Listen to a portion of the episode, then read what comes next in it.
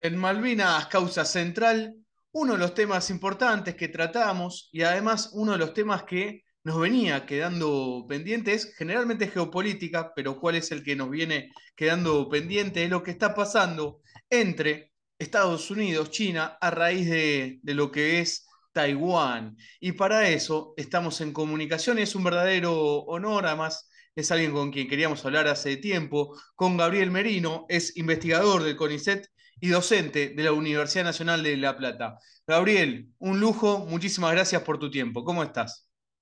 ¿Qué tal, Juan? Bueno, un gusto para mí también estar en el programa, así que un gustazo y muy bien. Muchas gracias.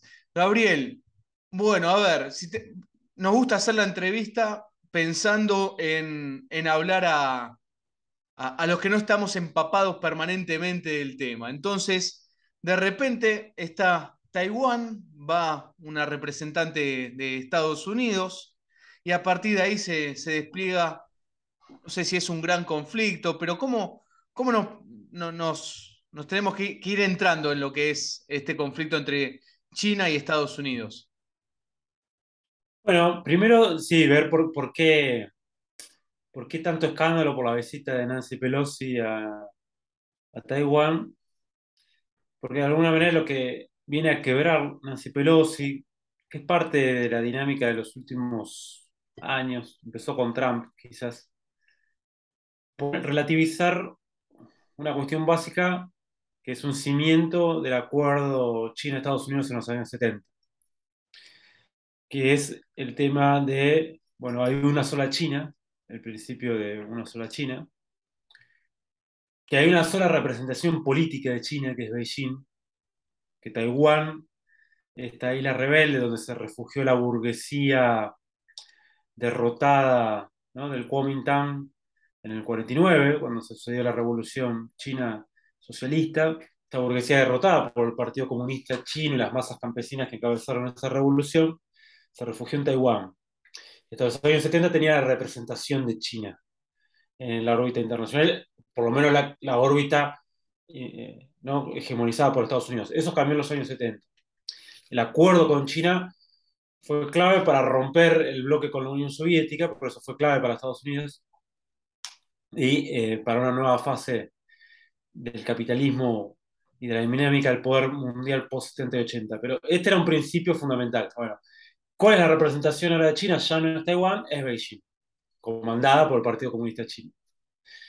Y eh, había otro principio ahí eh, relacionado que es, eh, que es el manejo de Estados Unidos, que era el de ambigüedad estratégica. Bueno, nosotros reconocemos el principio de una sola China, nosotros reconocemos en Beijing la representación de esa de una sola China, reconocemos el principio de integridad territorial china y que Taiwán es parte de China, pero a su vez tenemos relaciones con Taiwán, comerciales, eh, ¿no?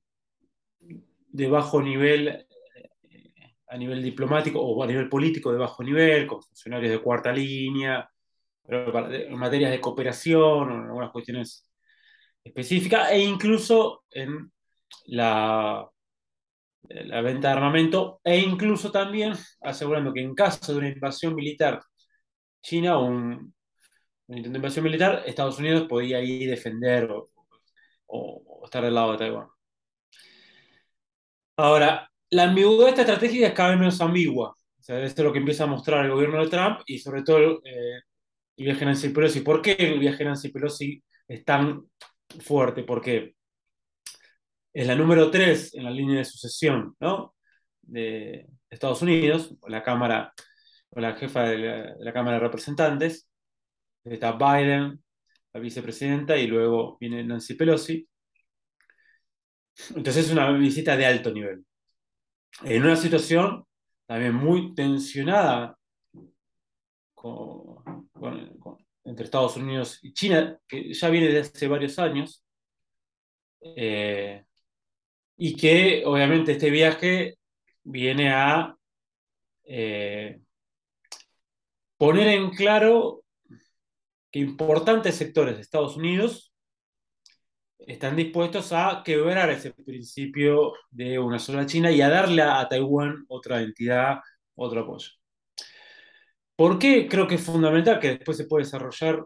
O sea, ¿qué, qué le interesa a Estados Unidos? ¿Qué es la clave?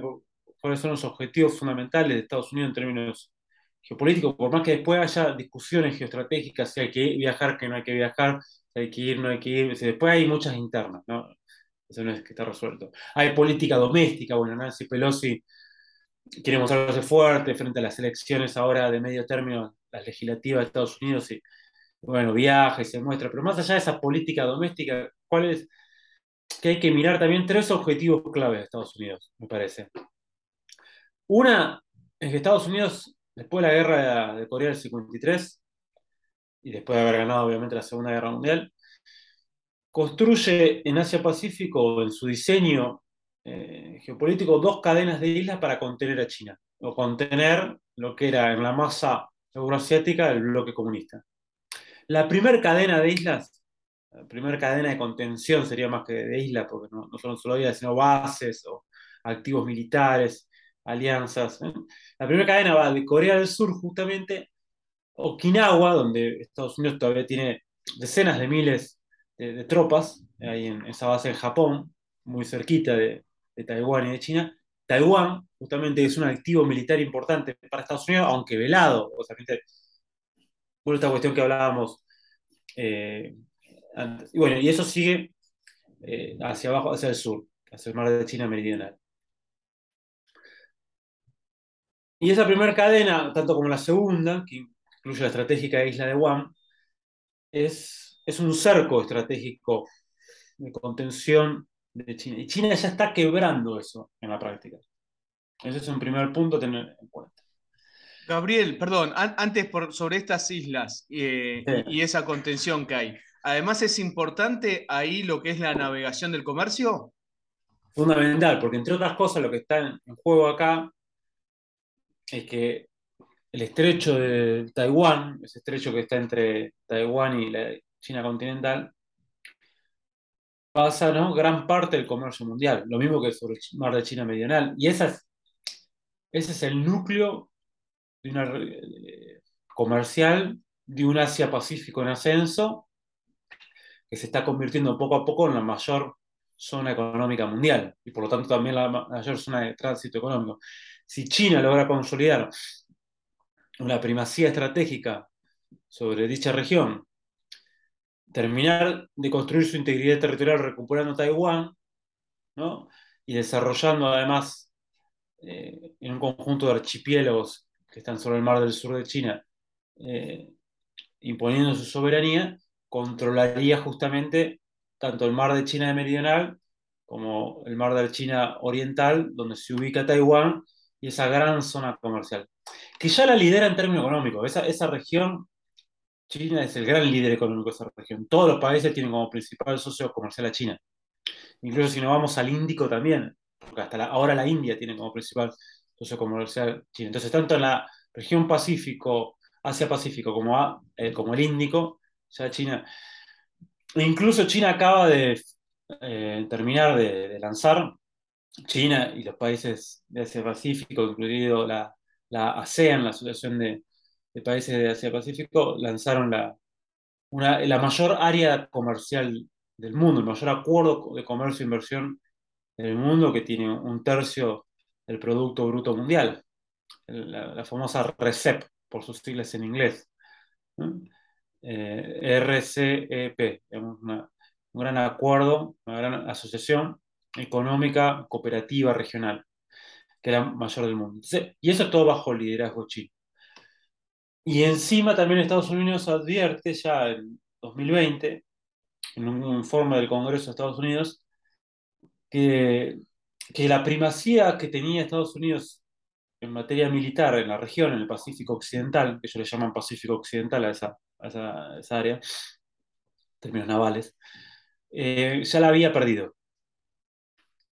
O, estaba, no es que, bueno, ahora ya es eh, eh, número dos, pero por lo menos ya está empardado esa situación en Asia Pacífico por la capacidad naval, misilística y militar general de China. Entonces ahí ¿no? hay, hay un tema que es, que es crucial. para, para para los grandes pensadores geopolíticos y geoestratégicos estadounidenses, que China supere esa, una barrera, una línea como imaginaria, ¿no? Una línea ahí que va entre la frontera Corea del Sur, Corea del Norte, Taiwán, ¿no?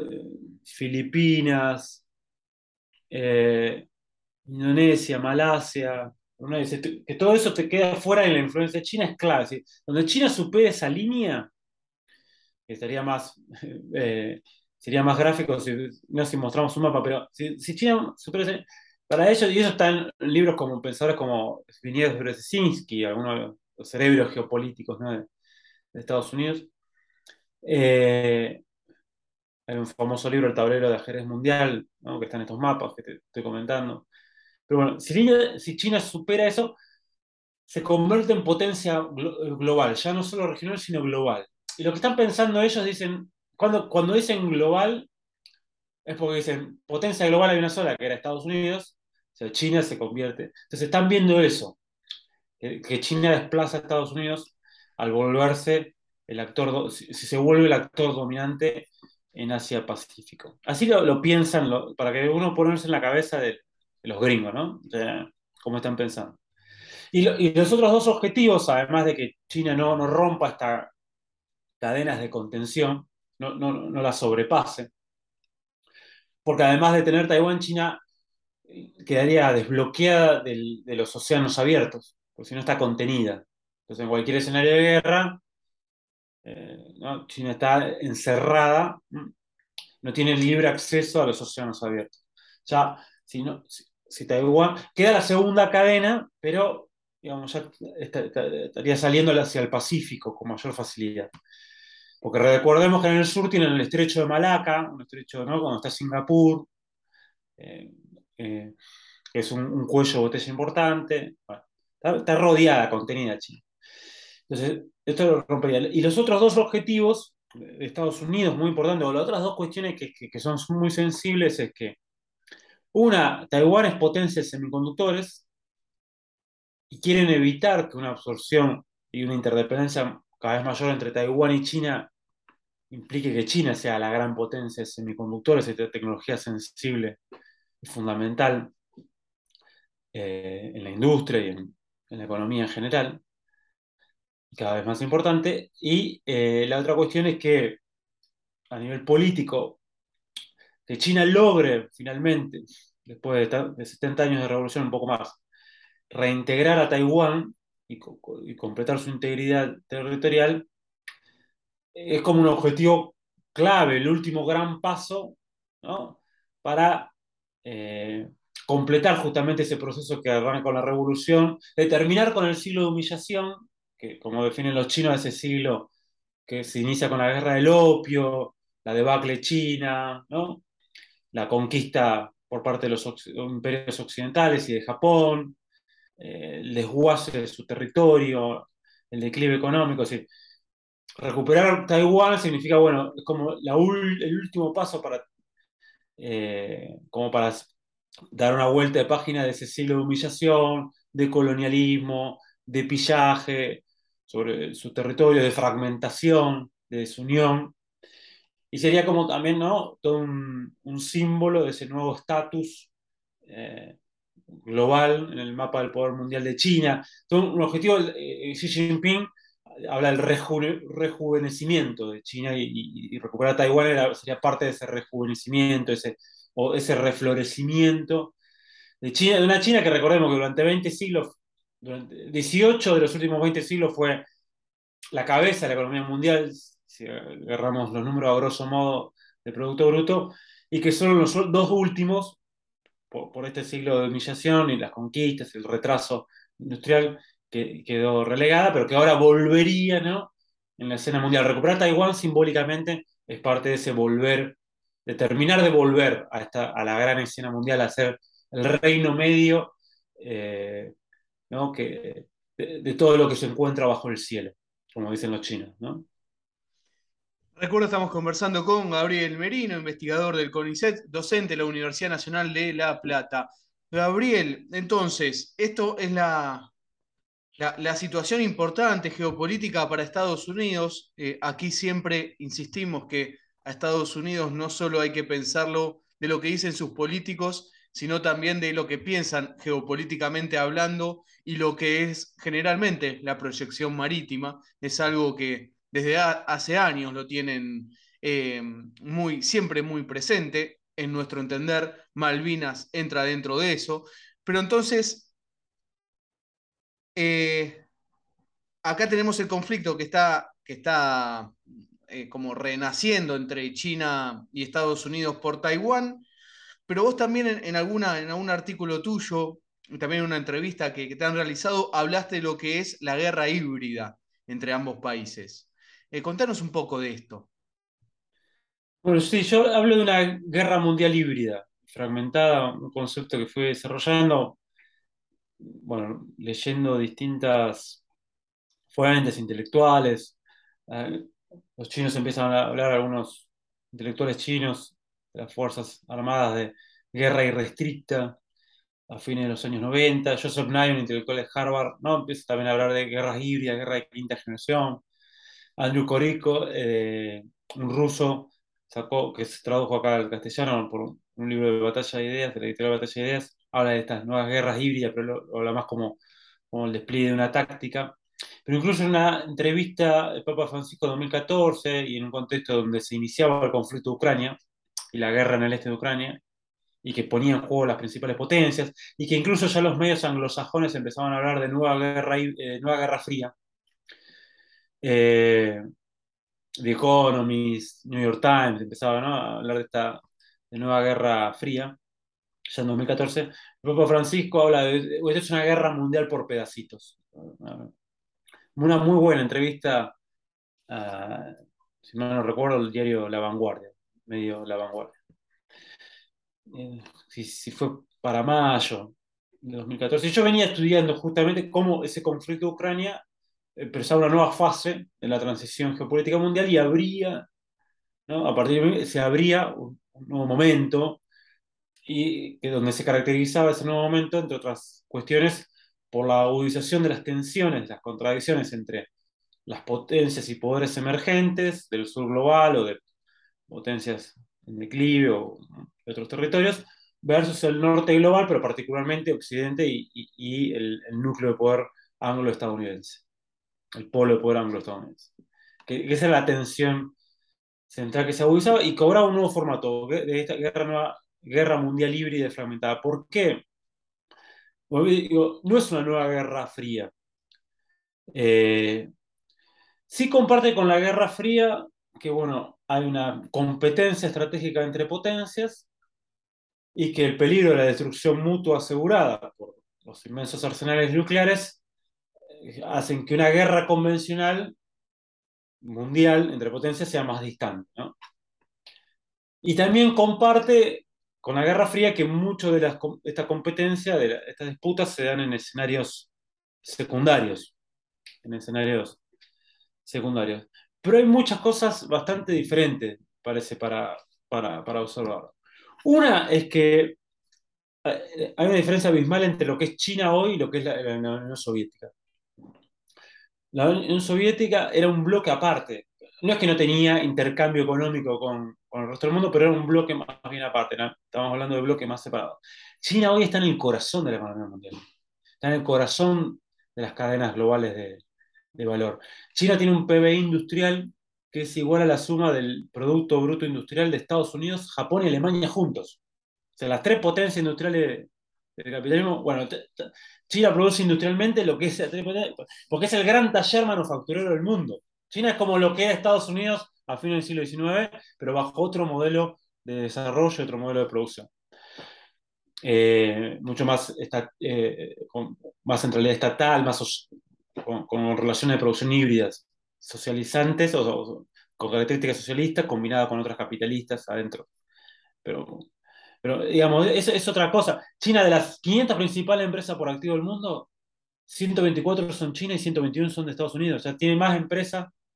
China, sí, ya China compite en algunas ramas tecnológicas cabeza a cabeza con el norte global, con Estados Unidos, Europa Occidental y Japón en inteligencia artificial, Internet de las cosas, transición energética, eh, eh, como paneles solares, está la, está la, cabeza y en otra achicó mucho la brecha y la diferencia. no es un bloque separado, está en el corazón de la economía mundial, es el principal socio comercial de 145 países China, de los 200 que más o menos, aproximadamente. Entonces, eh, hay una profunda interdependencia, no son bloques separados. Entonces, es otra dinámica del enfrentamiento. La otra característica distinta es que es un escenario más de multipolaridad. no, no hay una nueva bipolaridad. Tampoco en ese momento había bipolaridad porque era una forma de invisibilizar el tercer mundo, ¿no? También. Era una forma de que los del sur no existimos. Entonces yo discuto un poco esa cuestión de simplemente la, bipolaridad. Más era más complejo. Me gustó incluso, Perdón, decía que me gustó. Sí, no, que está, eh, pero me parece que hay que revisar ese, concepto, incluso teniendo en cuenta nuestras tradiciones, la cuestión de la tercera posición, incluso que eso comparte con China, porque incluso este proceso me parece también ponerlo en relación a Bandung, esta conferencia de Indonesia, de los países no alineados, del sur global, ¿no? años 54, 55, 56, es un proceso de, de caída de los imperios coloniales tradicionales, y que hay, hubo a partir del siglo XXI un renacer de ese bandún, de ese sur global. China es un híbrido, tiene parte de eso también. Tiene parte de esa historia también. incluso no, no, es, eh, no, es, una potencia capitalista más que emerge China. Es, es, es otra cosa. El, núcleo de la economía de China son 95 conglomerados estatales. Eh, nunca privatizó el sector financiero. Tiene la propiedad colectiva de la tierra. Es, es, otra cosa China. No nos sirve realizarlo bajo las viejas categorías eh, menos occidentales, porque tampoco ensalzarla como si fuera nuestro modelo, ¿no? Eh, entonces, sino para, tener en cuenta en este escenario tan distinto, multipolar, con la característica que tiene Asia-Pacífico y China en particular, en este escenario de profunda interdependencia, lo que se desarrolla es una guerra híbrida una guerra en la cual tenés en determinados territorios enfrentamientos que combinan fuerzas armadas convencionales con no convencionales, como en Irak, como en Ucrania, ¿no? En, estos pequeños fragmentos de esta, gran eh, disputa mundial. A diferencia de la Guerra Fría, no hay dos bloques, o sea, está claro que Rusia y China tienen, expresan un polo Occidente es otro, pero es, más complejo. Vos fíjate la India. La India juega en algunas cosas con Estados Unidos, pero a su vez tiene como principal vendedor de armas a Rusia, y tiene una relación estratégica histórica con Rusia. Con China comparte algunas iniciativas, como nada más y nada menos los BRICS, esta entidad de potencias emergentes. Brasil, Rusia, India, China, Sudáfrica, ¿no? que quiere ingresar justamente a Argentina e Irán. Entonces, bueno, hay una dinámica multipolar, pero además hay una guerra, en esta guerra híbrida, hay una guerra en muchos planos. Eh, entonces hay guerra económica a través de sanciones. ¿Por qué es mundial? Y bueno, porque ya no es nada más sanciones contra, eh, o el embargo, el bloqueo contra la economía cubana o Irak. Ya cuando empiezan las sanciones a Rusia en 2014, bueno, ya eso tiene otra envergadura sistémica. Está sancionando a cualquier país. Estás sancionando una potencia. Entonces ya eso es una guerra económica global, porque y no es solo con Rusia, es sanciones contra Rusia, contra Irán, contra Venezuela, es, guerra económica con toda, como un instrumento central para disciplinar actores que, no quieren, que, se enfrentan al mundo unipolar o al comando anglo-estadounidense. Es guerra tecnológica también. Esto lo he definido aparte abiertamente Estados Unidos, Trump. O sea, hay que evitar que China y el plan China, Made in China 2025, que se puso en marcha en 2015, este gran salto tecnológico, se, se complete. y una de, las formas fue, que no muy fructífera, fue la guerra comercial, lanzada por Trump. Bueno, y hay distintas formas, bueno, guerra tecnológica. Ciberguerra también, que, empieza, que, es, que es clave. Hay cantidad de ataques diarios impresionantes que algunos salen a, la luz, otros no, pero eh, a través de ciberataques, lawfare también, es, todo es una guerra, digamos, justamente en esto, eh, cuando los chinos decían, bueno, se viene una guerra irrestricta, es decir, no, está difuso los límites eh, de la guerra, además, está todos los planos, está todo en, juego, se da guerra, o sea, relaciones de enfrentamiento a través, al mismo tiempo que de cooperación, porque China y Estados Unidos son tremendos socios comerciales, pero solo están profundamente eh, enfrentados. Eh, no tienen límites precisos. Por ejemplo, con esto completo algunas eh, cuestiones de esta idea, pero aunque sean sucinta, pero cuando Estados Unidos ataca y asesina a Soleimani, ¿no? este importante dirigente iraní, el número 3, ¿no? importante referente militar del régimen iraní, número 3. Entonces, cuando el régimen norteamericano apunta ahí y lo, asesina en Irak. Aparte, Soleimani era una de las cabezas de eh, la organización en, Oriente Medio, de todo un conjunto de, actores resistentes, no convencionales también, eh, contra Estados Unidos y aliados en la región. Eh, o, también con, la, coordinación de Hezbollah, milicias chiitas en Irak. O sea, era. Entonces, cuando lo asesina, lo asesina al, número 3 de los iraníes, que es un símbolo muy importante, sin declararle la guerra a Irán. O sea, no hay guerra. En otro país, en este caso en Irak, eh, es un acto de guerra, claramente. Entonces, ves que no hay, límites precisos. O sea, todo el combate mediante misiles y drones que lleva adelante Estados Unidos en Yemen, al que nunca declaró la guerra, es todo mucho más eh, difuso. Entonces, de alguna manera, perdonen que fui un poco desordenado, pero la idea es esto, ver una guerra mundial híbrida y fragmentada, que pasamos de una intensidad baja, que, que fue cuando arrancó en 2014, creo yo, ahora ya una intensidad media post pandemia y Ucrania. Eh, y, Taiwán. Eh, pero que, es otra dinámica y, que se combina mucho la guerra de quinta generación, la guerra psicológica y de información se vuelve clave, central también, que me olvidé decir por, por ir desordenado, pero eso es, es una de las claves de esta, de esta, esta dinámica de guerra. Dice Joseph Nye en Harvard, de, intelectual de, de Harvard, dice, la clave es penetrar eh, algo así como capilarmente el territorio del enemigo y destruir su voluntad política. Y para eso se resulta clave, ¿no? Todas las estrategias de guerra psicológicas, guerra de información, o sea, se vuelve un, elemento muy, muy importante. Pero bueno, de alguna manera esas son algunas ideas de, esta, de lo que sería una guerra mundial libre y fragmentada, que tiene obviamente como protagonistas a, a China y Estados Unidos, y, y por eso, por ejemplo, entre otras cosas, ¿dónde apunta Estados Unidos como un elemento central de la guerra tecnológica contra China? A las tecnologías de información que están empezando a competir con, la, con las estadounidenses. O sea, fijémonos, Huawei, ¿no? esta gran empresa que encabeza el 5G de China, ¿no? Eh, contra TikTok, contra, ¿no? contra las empresas, las tecnologías de información y comunicación que rompen o podrían romper ese, monopolio que antes tenían eh, los Estados Unidos eh, en la materia. Y que es clave no solo por la cuestión civil, sino justamente en estas guerras eh, del siglo XXI. Eh, y además es una complejidad importante. Recuerdo que estamos hablando con Gabriel Merino, nos está explicando lo que está pasando geopolíticamente en el mundo, sobre todo entre China y Estados Unidos, y también, obviamente, parte de, de Rusia.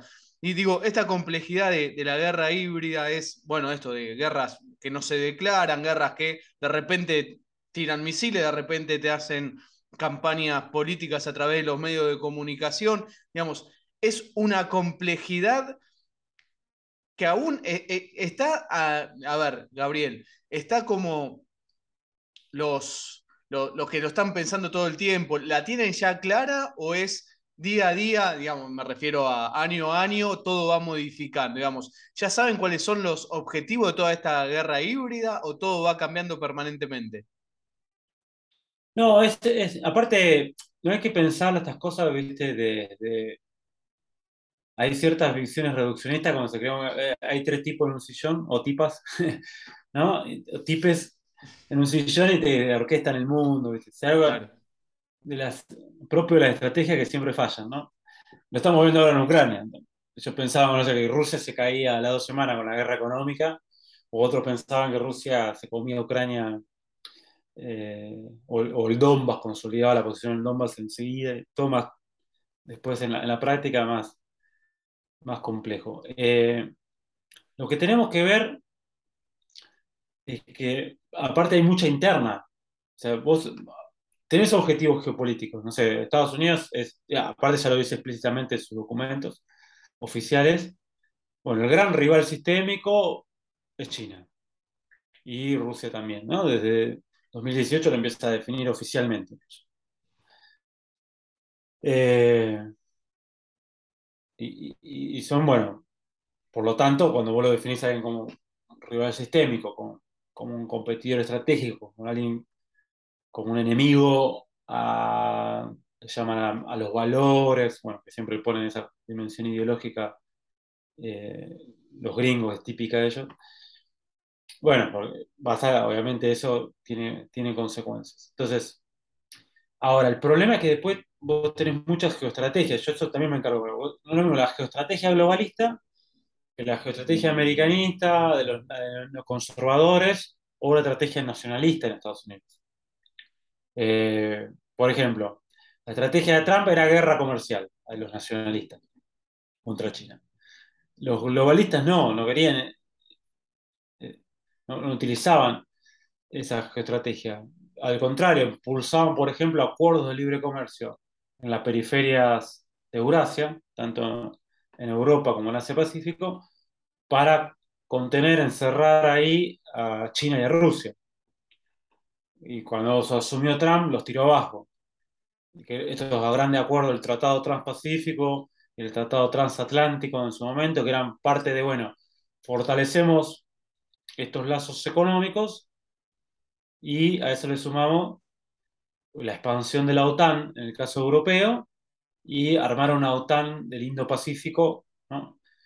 Eh, del otro lado de la periferia euroasiática, en la periferia oriental o suroriental euroasiática. Y Trump, digamos, o el trumpismo, lo que eso expresaba, otra cosa, porque aparte los neoconservadores que estaban con Trump, que también estuvieron con Bush, apostaban otra vez a, Medio Oriente y al enfrentamiento contra Irán, al gran, como gran, Irán como el gran enemigo. Los globalistas no, los globalistas es un peligro eso, empujar a Irán con China y Rusia, porque armaría un triángulo en Eurasia completamente negativo para cualquier primacía estadounidense en el gran continente geopolítico. Entonces, fíjate que es, eh, y después se va haciendo, eh, se va haciendo al andar esta, guerra. Después hay obviamente grandes objetivos, como lo dije lo de Taiwán, pero bueno, después hay estrategias, tácticas. E, es, hay que, es importante no ver esto sí, como conspiraciones hay todo el tiempo. Pero de ahí a que resulten no es tan sencillo, es Otra cuestión. Siempre, claro, y además, eh, tampoco, viste, esto se trata de que hay tres ñatos de cada lado jugando el joystick, ¿no? Esos reduccionismos. Eh, por eso es importante ver fuerzas políticos sociales. Los, dirigentes, pero ver fuerza, ¿qué, fuerza. ¿Por qué Trump expresa eso? ¿Por qué Trump, por ejemplo, desarmó el acuerdo de libre comercio del Pacífico y del Atlántico? ¿Y por qué le expresa al sector industrial retrasado de Estados Unidos que se le eh, no puede competir con los alemanes, con los japoneses? Y no quiere competir, quiere decir, bueno, yo, soy el número uno, político-militar, te impongo eso también en lo económico. No voy a acuerdo libre comercio para, para que la empresa alemana entre en el mercado yankee sin problema. nosotros somos los número uno y tenemos que cuidar nuestra industria. Son aliados, pero son vasallos. Y, y los nacionalistas yanquis exacerban eso, ¿no?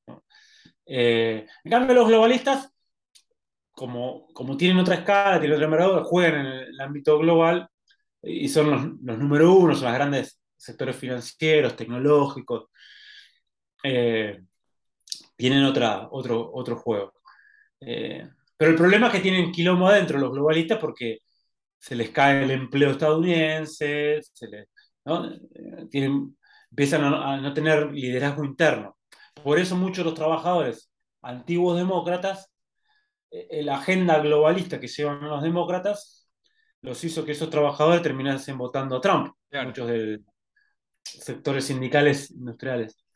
Pero bueno, lo que quiero marcar es esa, complejidad, ¿viste? las internas, las pujas, que son fuerzas sociales en, en, pugna, eh, que hay grandes jugadores, obviamente, y que hay estrategias, claramente. Eh, pero bueno, que, es dinámico y donde juega uno, juega el otro. Por eso hay que ver esa. Claro. Y esto es muy. Como no es una guerra híbrida, también hay que ver esa dinámica. Insisto en esta, por ejemplo, Turquía es parte de la TAM, pero a su vez duplicó la compra de petróleo a Rusia ahora.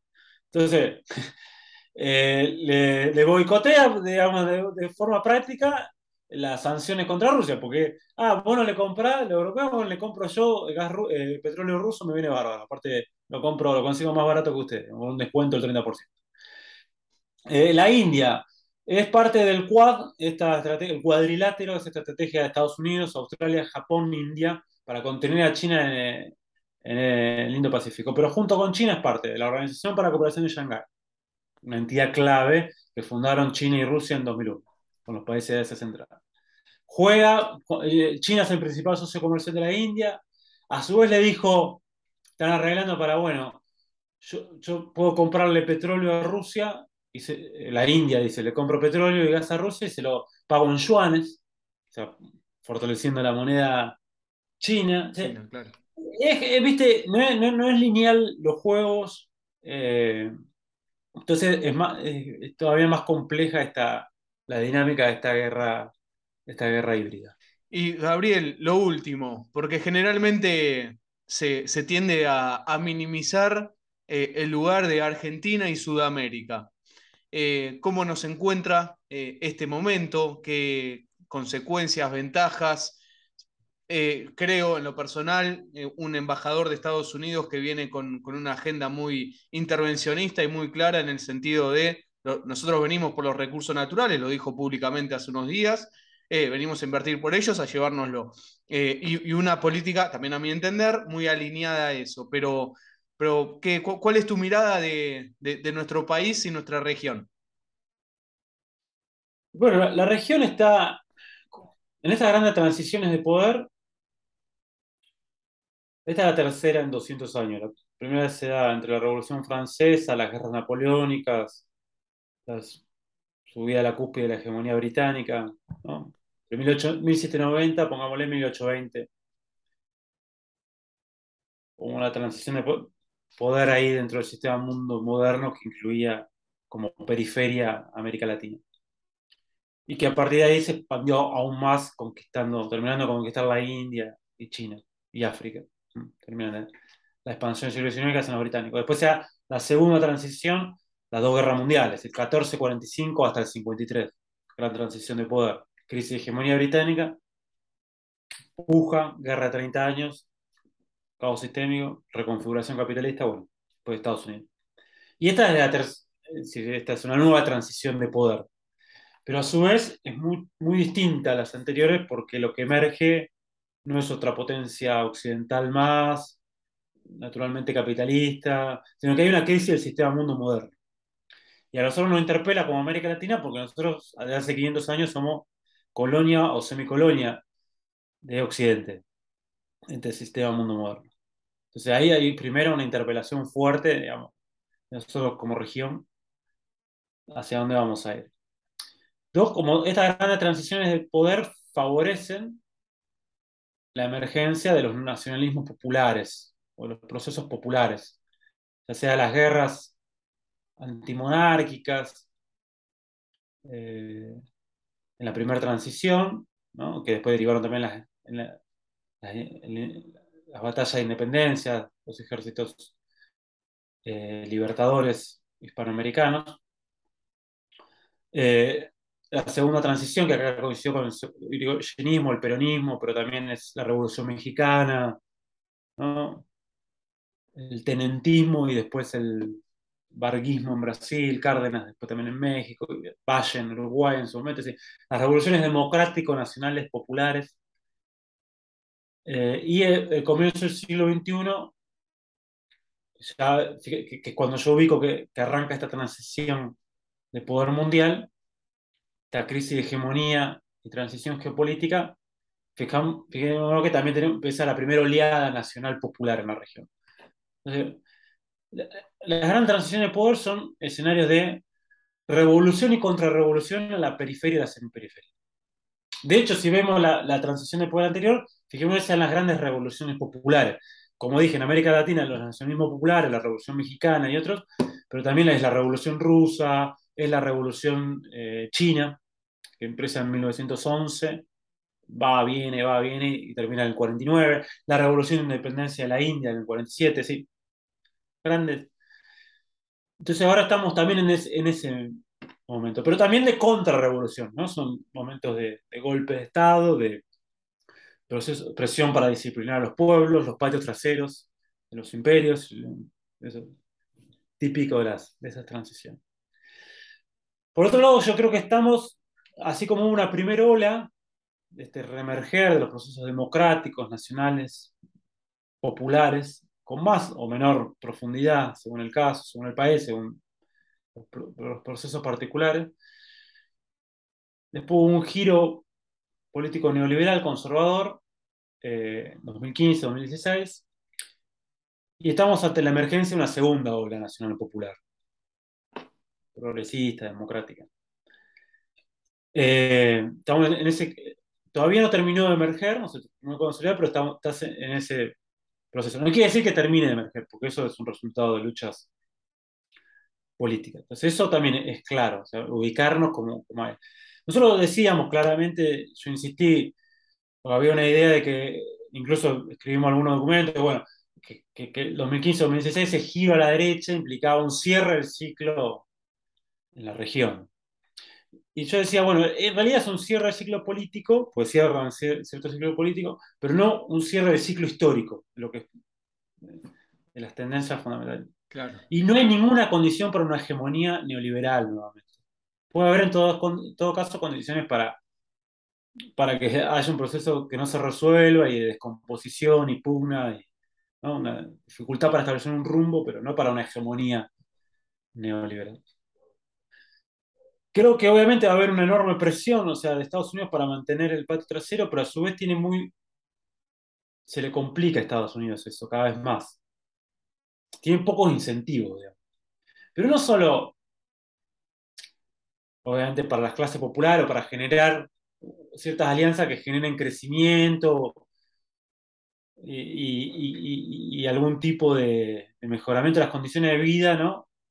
De las mayorías populares. Estoy hablando hasta con las propias oligarquías locales, porque muchas de las oligarquías locales tienen como principal socio comercial a China. Esto lo, vimos en Brasil de Bolsonaro. Bolsonaro dijo, no, yo soy recontra pro Estados Unidos, soy, voy con, eh, con Trump. Trump es occidente, es el, líder. Y la ministra de Agronegocios, cuando aceleró la, retórica anti-China Bolsonaro, la ministra de Agronegocios, representante de la burguesía, de la oligarquía y la burguesía agraria brasilera, salió a decir, nosotros con China nos llevamos muy bien y hay que mantener esa relación comercial. Entonces, ahí, digamos, hay un problema de, incentivo y sí que este mundo multipolar genera otras condiciones eh, geopolíticas. Además, eh, el norte global, y Estados Unidos en particular, está en una fase de capitalismo financiarizado. Y puede ofrecer muy poco también en... A ver, el embajador te puede decir, mira, nosotros vamos a invertir un montón de plata y vamos a venir por los recursos naturales. También lo dijo Trump, se hizo la iniciativa América, se hicieron cantidades, eh, América crece. Bueno, nosotros estudiamos cantidad de cosas que se anunciaron, que, que una inversión, eh, ahora se anunció una, para competir a nivel de infraestructura con la ruta de la seda de China, la cosa que después no hay un peso.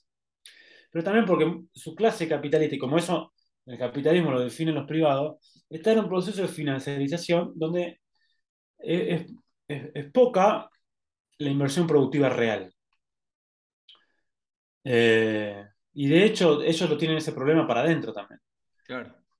Eh, y de hecho, fíjate, cuando dijeron Macri y Bolsonaro, bueno, ahora van a, nos vamos a abrir al mundo y van a venir, lluvia inversiones, no vino ni llovizna, y las que vinieron vinieron de China, porque China sí está, China y Asia Pacífico y toda esa región está en expansión real de la economía real, en contraste con la economía financiarizada.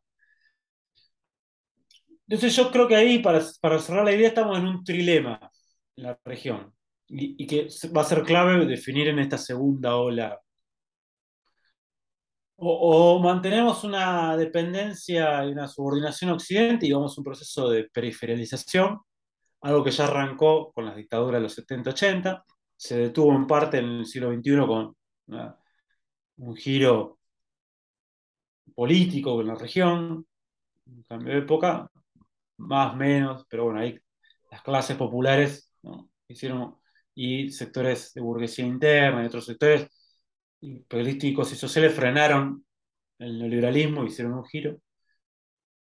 Pero volvés a ese, que, que, ya lo vimos, ¿no? con las características de ese proceso de periferización. Dos, armas una neodependencia con las potencias emergentes de ese Pacífico, no son potencia imperialista, con lo cual eh, es otra, otra característica de esa neodependencia, pero sí con asimetrías, ¿no? Nosotros exportamos commodity, ellos hacen los procesos productivos más complejos. China te vende la, manufactura, con la tecnología, el financiamiento.